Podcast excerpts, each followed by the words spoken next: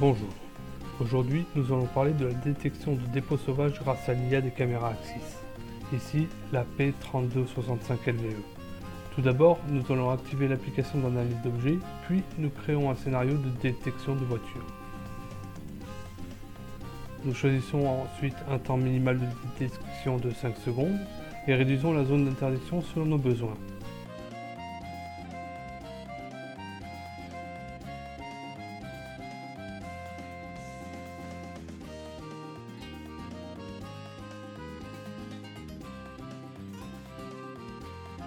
Enfin, nous retournons dans la configuration de scénario afin de valider la configuration avec un test grandeur nature.